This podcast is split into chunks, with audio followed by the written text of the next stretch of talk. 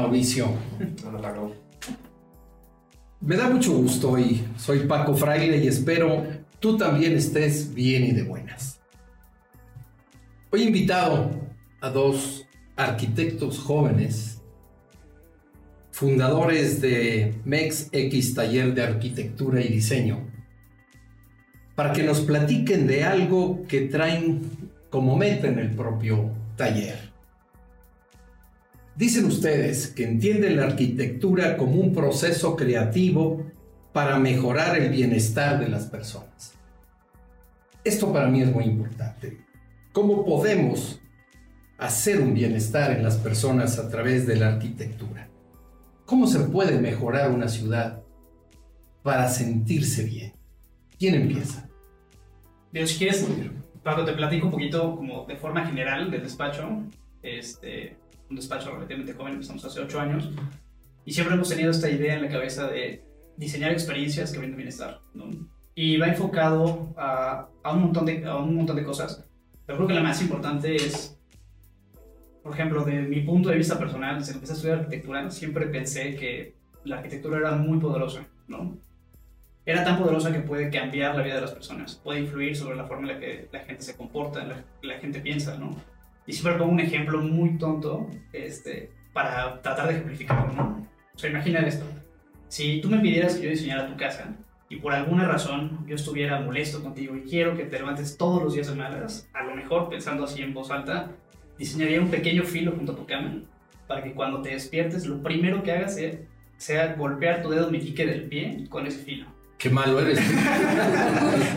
es para ejemplificar que después de ese pequeño golpecito, la forma en la que percibirías tu día, tu día la forma en la que arrancarías, probablemente ya estarías de malas, eh, ya no estarías pensando y concentrado en lo que tienes que hacer, ¿no? Podría influir sobre, sobre tu arranque del día y por lo tanto sobre el resto del día. Entonces digo, eso es un ejemplo muy tonto sobre, sobre el aspecto negativo en el que puede influir la arquitectura, pero en la parte positiva creo que es de la misma forma y a veces no es tan perceptible tan perceptible por la gente. ¿Qué es lo que estoy diciendo? La buena arquitectura o el buen diseño influye positivamente sobre cómo la gente puede vivir y puede experimentar los espacios y puede pensar los espacios, ¿no? Entonces, pues esta es la idea con la que, al menos yo, de mi punto de vista personal, arranqué junto con Mauricio y otros tres socios, eh, pues esta idea de, de MX y de construir arquitectura que vaya enfocada en el bienestar de las personas, ¿no? Obviamente después también, ¿no? Eh, a final de cuentas lo que hacemos es un negocio y también lo enfocamos mucho en bienestar tiene que ser un bienestar tanto para la persona que vive en los espacios como para quien hace la inversión, ¿no? En el caso de las ciudades, la inversión la hacen las personas, la hace el, pueblo, ¿no? Y el beneficio debe ser también para ellos, no solamente para quien ocupa determinada área, ¿no? Creo que va un poquito por ahí enfocado el, tema de bienestar. Gracias. Mauricio, Sí, pues igual, como dice Monir, este, el tema de la arquitectura no solo permea, digamos, como en una escala de, como de pocas personas, que puede ser una familia, ¿no? Al final siempre va desde lo más, eh, digamos, particular a algo mucho más extenso o complejo, como puede ser una ciudad, ¿no? O sea, todo el diseño urbano y de qué forma la arquitectura beneficia al usuario, ¿no? Que al final es quien camina todos los días por la calle, o cómo te movilizas de un espacio a otro. Entonces, este, pues nuestro objetivo siempre ha sido buscar eso, ¿no? O sea, como un bienestar en todos los sentidos, ya sea eh, no solo en, digamos, en tus emociones, porque al final la arquitectura lo que genera son experiencias. Entonces, es enfocarnos que siempre hay que buscar los, mm, o sea, los detalles muy puntuales para poder generar este, este proceso, ¿no? Mauricio, Monil, se puede conjuntar la naturaleza con la ciudad. Porque ahora lo que veo es edificios y edificios y edificios y me da angustia no ver verde. Sí, es que digo, ha sido complicado sobre todo con el crecimiento de las ciudades. Este, por ejemplo, en Puebla, que en los últimos 10 años ha crecido muchísimo, en, en algunas partes eh, probablemente hasta desmedidamente, o sea, sin una planeación urbana de, de, qué es lo que necesita la gente para poder tener este bienestar, ¿no? Para cumplir mínimo sus, sus beneficios, o sea, digamos, sus necesidades básicas, ¿no? Eh, platicábamos que Esto ocasiona vivir, sobre todo en, algunas de las zonas nuevas de Puebla, en el que, pues, no sé, se te antoja unas papitas o quieres ir a algo básico de comida tienes que agarrar tu coche y manejar 20 minutos para poder llegar a, cualquier lugar, ¿no?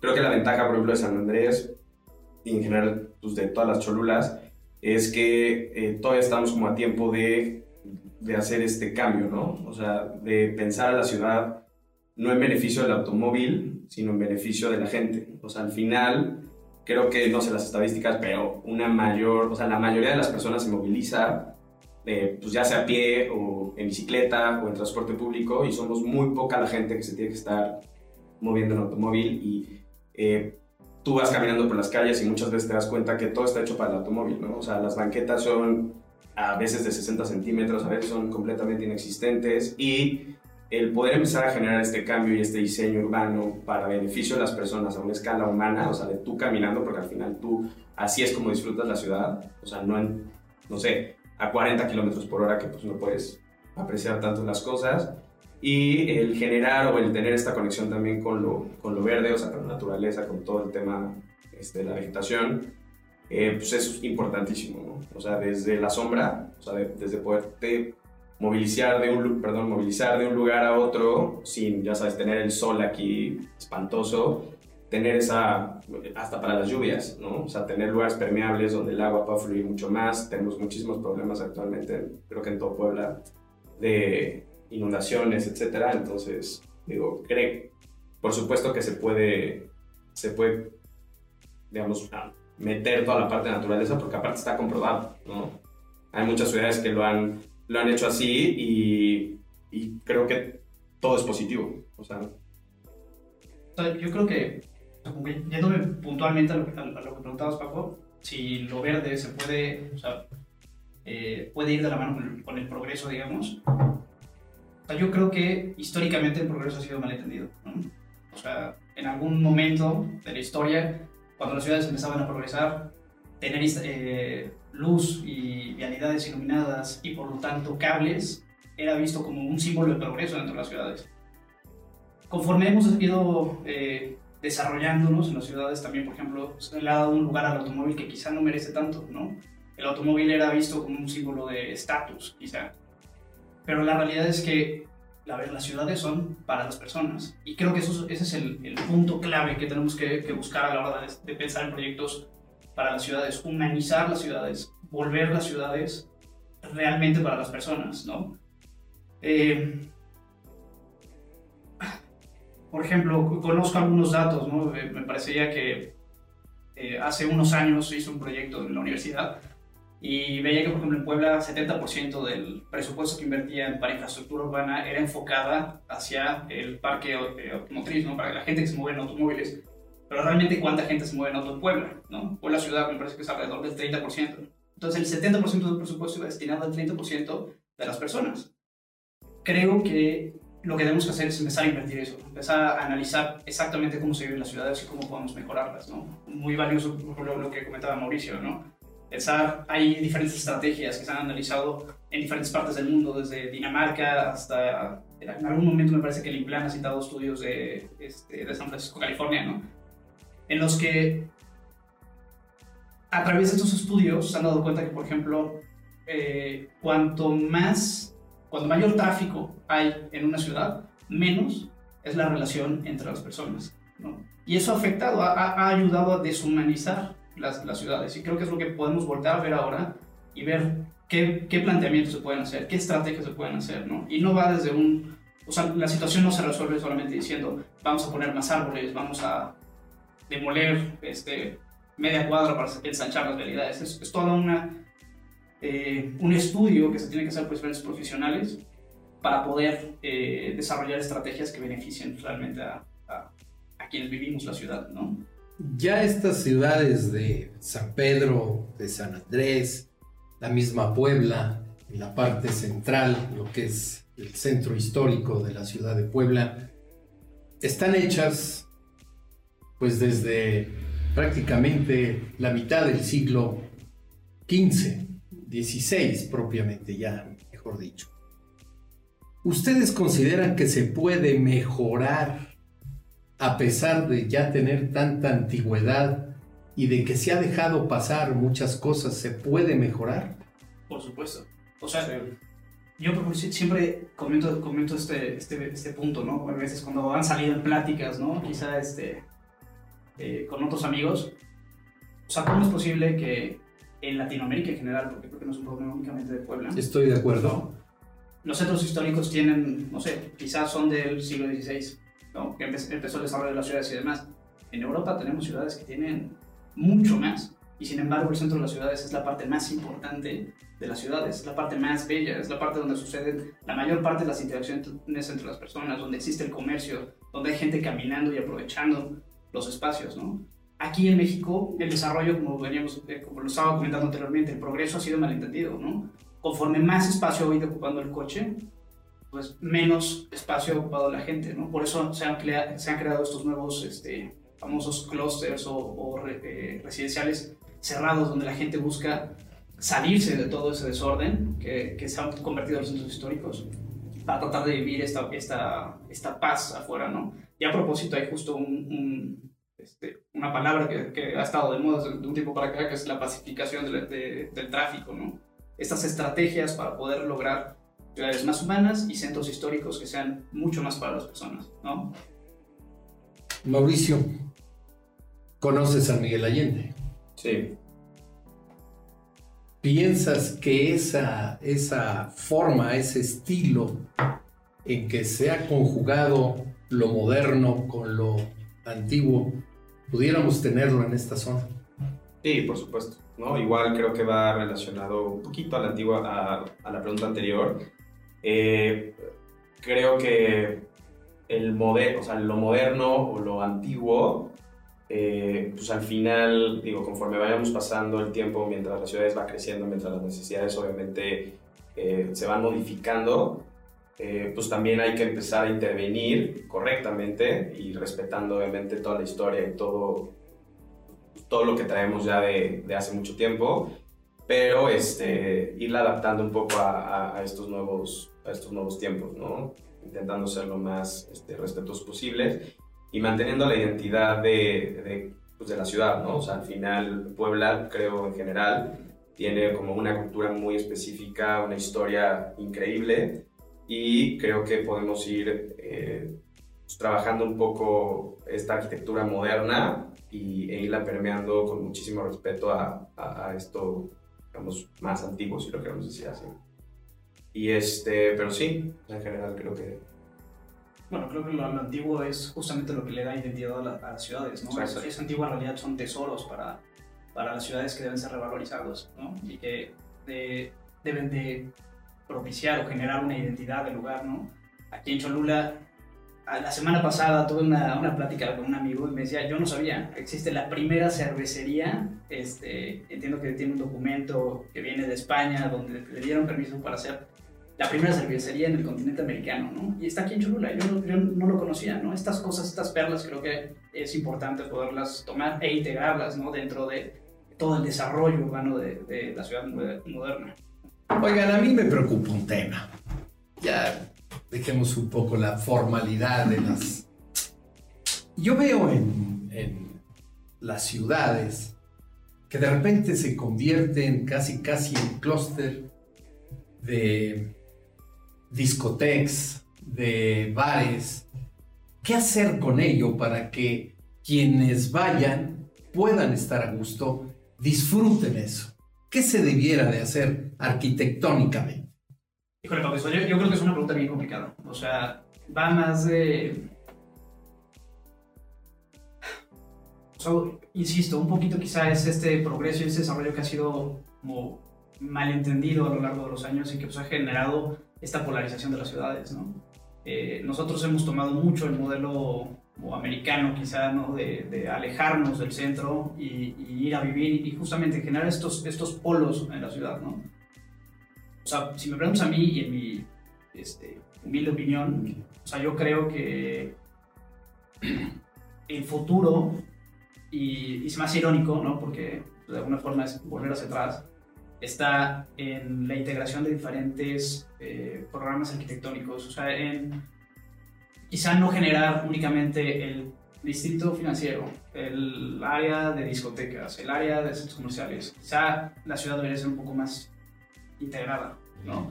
Eh, por ejemplo, me gusta mucho este modelo y quizá, y eso no quiere decir que deba ser el modelo que tenemos que, adaptar aquí en México, ¿no? Aquí en Puebla. Pero, por ejemplo, el modelo europeo que eh, en vez de los centros comerciales, el centro histórico se convierte en este corredor comercial, ¿no? Y arriba tienes a gente viviendo y a un lado eh, hay parte oficinas. Claro, se tiene de alguna forma que direccionar, ¿no? Como decías, no puedes tener quizá un antro y junto una primaria, una escuela primaria. Eso, eso se entiende y se tiene que ir separando. Pero la integración de diferentes programas, yo creo que puede llevar beneficio, ¿no? O sea, a mí mi sueño siempre ha sido como tomar, si yo pudiera comprar una calle completa del centro histórico eh, convertirla a peatonal, ¿no? Quitar los coches de ahí. Eh, y de repente, pues a lo mejor las plantas bajas se integran en áreas comerciales o áreas de restaurantes y un, por, y un poco se, eh, se montan sobre esta, esta calle en la que la gente puede ir, caminar y convivir. Y luego arriba tienes departamentos padrísimos, ¿no? Que, que aprovechando la arquitectura que ya tenemos, ¿no? O sea, por ejemplo, el centro histórico de Puebla me, me gusta mucho. Existen estas casonas muy grandes que eh, con el tiempo se han convertido en vecindades, pero que tienen una identidad súper interesante, ¿no? Que si se retomaran, si quizás se modernizaran, o se actualizaran, digamos, eh, adaptándolos a una arquitectura mucho más contemporánea, pero tomando siempre esta identidad eh, preexistente, creo que se pueden hacer cosas padrísimas, ¿no? Sí, y es, o sea, un poquito lo que decías, la planeación del, del uso del suelo, ¿no? O sea, una ventaja, yo, yo vivo aquí en San Andrés y a mí lo que me encanta es que cualquier cosa que necesite, o, o sea, yo puedo así que satisfacer todas mis necesidades a 3 kilómetros a la redonda, ¿no? Entonces, si yo quiero ir a comer a un restaurante, o si yo me quiero ir a un bar en la noche, o hasta mi oficina está ahí, si, no sé, me falta algo de verdura o fruta, pues camino dos cuadras y ya llegué a, mi, este, a una verdulería, ¿no? ¿Qué voy con eso? Que obviamente es muy importante todo el diseño urbano, el, el, el poder generar esta, como cortas distancias, ¿no? Es el tema de seguridad, el tema de iluminación, en el que yo me pueda movilizar de de mi casa a todos estos espacios y me sienta seguro y ya sabes si lo disfrute. Y un poco lo que dice eh, Monir está padre, o sea, hay que empezar a, generar el que tú, donde tú vivas, o sea, mm, digamos como a una pronta distancia puedas empezar a satisfacer estas necesidades, porque a mí se me hace horrible que para yo ir al súper o comprarme, como decía hace ratito, unas papitas, tenga que agarrar el, el coche, ¿no? O sea, no, y cuando tienes necesidad de una medicina, sí. recorres media ciudad. Sí, o si ya es muy tarde y sabes que pues, la calle está oscura o que ya no sabes por dónde tienes que pasar, o probablemente ni siquiera tienes banqueta, o llovió muchísimo, se inundó la calle y te va a pasar el coche junto y te va a empapar, porque hay muchísima basura en la calle, entonces tapó la, la, la coladera, no sé, entonces agarras tu coche, manejas literal dos minutos para llegar a un lugar y regresas. Entonces, este, pues creo que, que, sería eso, ¿no? Hacerte una planeación de, de cómo podemos empezar a, a unificar o, hacer un poco más de ciudad y no, no tener esta idea de irte, ya sabes, y claustrarte en un lugar. Este concepto que comentabas, hace dos meses, un amigo se fue a vivir a, muy cerca de donde yo vivo y me dice, oye, este, él no tiene coche, ¿no? Y por lo general anda en bicicleta y demás. Y me dice, oye, pues aquí dónde puedo ir a una peluquería, a dónde puedo ir a correr, a dónde puedo ir a no sé dónde. Y de repente me topé con que no tenía ni idea, no conocía mi colonia, no sabía eh, a dónde podía yo satisfacer este tipo de cosas. O sea, creo que, bueno, para no hacer un largo cuento, dicho así muy concreto, creo que en un mundo tan globalizado, con todo a la mano, creo que hace falta rescatar quizá eh, los valores locales, ¿no? O sea, esta, esta idea de, o sea, necesito las verduras, pues voy con el tendero de mi colonia, ¿no? Quiero irme a cortar el pelo, pues voy por aquí. Eh, quitar, no digo que los coches sean un problema, es un beneficio, claramente, pero eh, no darle quizá esa importancia que ahorita tiene, o sea, que los centros históricos no sean peatonales. A mí a veces eso me, me, me espanta un poco porque siento que no puedes aprovechar los espacios, no puedes conocer al vecino que tienes enfrente, porque si tienes una avenida, ¿no? Es gigante, con un montón de tráfico, o sea, ¿para qué? No, no se dan esas situaciones de interacción con los demás. ¿Cómo integramos a la gran cantidad de estudiantes que circundan propiamente las dos Cholulas, la propia Puebla? Es una ciudad de estudio. ¿Cómo pudiéramos pensar arquitectónicamente eh, de esos espacios en donde disfrute el estudiante quedarse cerca de los centros históricos. ¿Qué, qué piensan ustedes? Mira, yo, yo, creo que el estudiante en Cholula es, es un tipo de población eh, que va muy ligada a otra, que es el turismo. O sea, de alguna forma los estudiantes aquí son turistas y, y creo que, digo, si bien con necesidades diferentes, se puede atacar del mismo, del, de la misma forma, ¿no? Existen ya ejemplos de, otras ciudades en México que me, me, eh, me encantan, pero específicamente aquí, o sea, creo que lo que, hace, lo que hace falta es conocer qué es lo que tienes alrededor, ¿no? Quizá tener una señalética, una identidad urbana mucho más concreta, eh, quizá hablar de señalética, o sea, ¿qué quiero decir? Que si el estudiante sale de la universidad, sepa hacia dónde está la biblioteca más cercana. Quiero saber cuántos estudiantes en, eh, aquí en Cholula saben en dónde hay una biblioteca pública, ¿no? Si es que tenemos. Si es que tenemos una biblioteca. Si es que hay, ¿no? exactamente. O dónde pueden comprar su comida, Este, o dónde pueden hacer ejercicio. ¿En dónde están los museos regionales? ¿no? ¿Cómo los busco? ¿Cómo los encuentro? ¿no? Eh, hace poquito me enteré, había una, o sea, hay un montón de ferias y eventos culturales que se hacen aquí, pero ¿cuál- ¿cómo se hace esa difusión y para quién? ¿no? O sea, creo que estamos en un momento en el que tenemos, podemos conseguir la información muy a la mano a través del Internet. ¿Por qué no actualizar el, el gobierno y la comunicación, la forma en la que se logran hacer estos eventos y difundirlos para todos los demás? ¿no?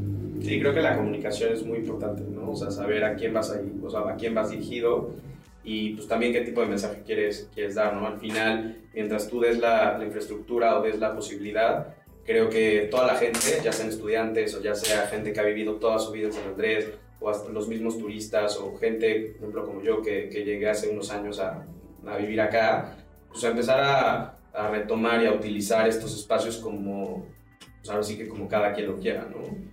y este y yo creo que todo puede pues puede trabajar en conjunto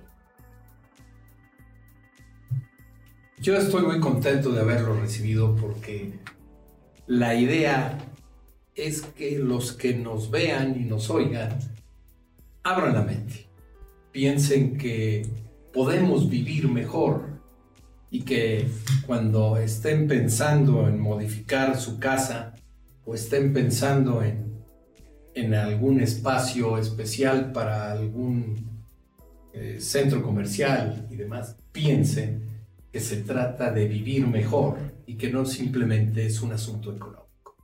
Sí es calidad de vida y lo que comentamos en un inicio, ¿no?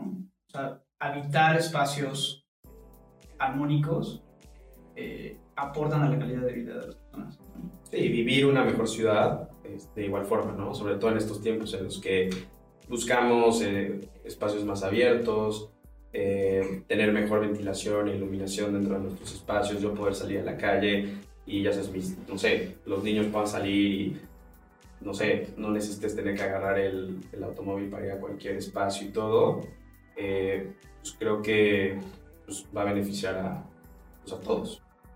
Hay algo que me preocupa.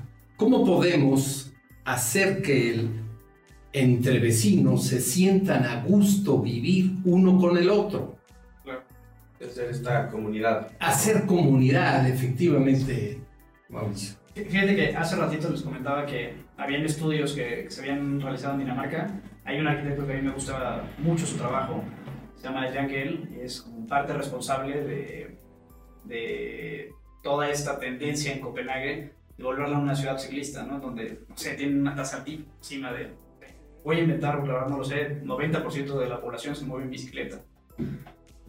Eh, él tiene varios estudios que ha realizado en diferentes partes del mundo, en las que, por ejemplo, por poner un, ejemplo, en uno de sus libros, te muestra algunas gráficas sobre las relaciones entre personas dentro de una misma calle, ¿no? Y te dice, eh, de acuerdo al flujo de autos, ¿no? Si tienen un flujo alto de vehículos dentro de la calle, las relaciones entre personas se van perdiendo, ¿no?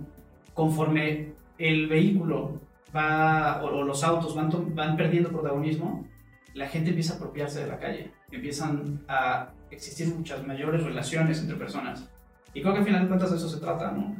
O sea, pensando en, San Andrés, no lo sé, o sea, a mí me llama mucho la atención, hablábamos hace ratito sobre los centros históricos, ¿no? De cómo puede ser mejor entendido el progreso. A mí me parece que gran parte de los centros históricos, no solamente en San Andrés, también en muchas partes, han crecido sin un, sea un reglamento de paisaje urbano, ¿no? Cada quien ha construido y ha hecho como ha querido, y eso eh, ha dado pie a que la ciudad se vaya perdiendo forma. Eh, por ejemplo, ¿cuántas avenidas tenemos aquí? Eh, pasando por el mismo acceso, ¿no? A partir de la rotonda, entrando por, por la recta, no hay, no hay, una sola sombra, las banquetas pues están hechas, ¿sabes? principalmente como estacionamiento para los coches, ¿no? No, luego va así y luego hay un poste enfrente y luego se vuelve así. y, la gente tiene que ir sorteando hacia al coche que va entrando y saliendo del centro comercial, ¿no? No, las bicis o la gente que va caminando hasta el mismo peatón no te sientes seguro, ¿no? Y sobre todo en esa parte. Y, este, y, y, sí, o sea, creo que el, el hecho de hacer comunidad, sobre todo en San Andrés Cholula, que todavía no hemos llegado al punto en el, en, el que ya sabes, pasen, ya dentro, dentro, dentro del pueblo y de la ciudad, van, van, los coches no pasan a, altas velocidades, ¿no? Entonces, ¿cómo permeamos estos espacios positivos como parques y como áreas de sombra o estos peor, o sea, como pequeños oasis dentro de la ciudad, que si tú te movilizas de un lugar a otro, pues tengas este descanso, ¿no? Donde puedas este, tener una sombra, donde probablemente puedas tomar un vaso de agua o un café, o que también sirva esta relación entre, entre tú y la ciudad y no solo estés... Y, y, sabes qué, o sea, yo no sé si a ustedes les ha tocado, yo la oficina que la tenemos aquí en San Andrés, cada vez que salgo en las tardes, de repente te, encuentras al turista tratando de cruzar de un lado al otro porque la gente pues, de repente no se para, ¿no? En donde tienes un, un paso peatonal.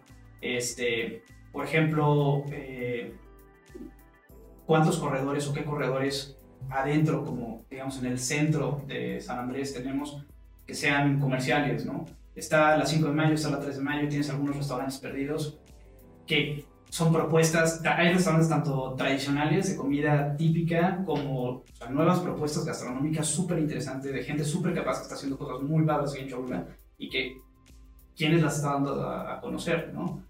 Eh, hay, por ejemplo, hablando sobre la. Es la 3 de mayo, ¿no? La, no, la, no, la 3, este, 3 Sur, perdón. Eh, norte. La 3 Norte, pasando de, de, las pirámides hacia, hacia el centro. No sé si lo han notado, pero hay unas banquetas que tienen menos de 60 centímetros. Y además un poste en medio, ¿no? Ese tipo de cosas son las que no deberían estar sucediendo, porque le estás dando el paso, hiciste la calle padrísima para que el coche pase y la gente ¿Y cuánta gente en, Cholula se mueve en bicicleta? ¿no? no se vayan lejos. Afuera de mi oficina, nosotros que estamos en la 8 Sur, hicieron hace poquito una ciclopista, la marcaron en el, eh, en el pavimento.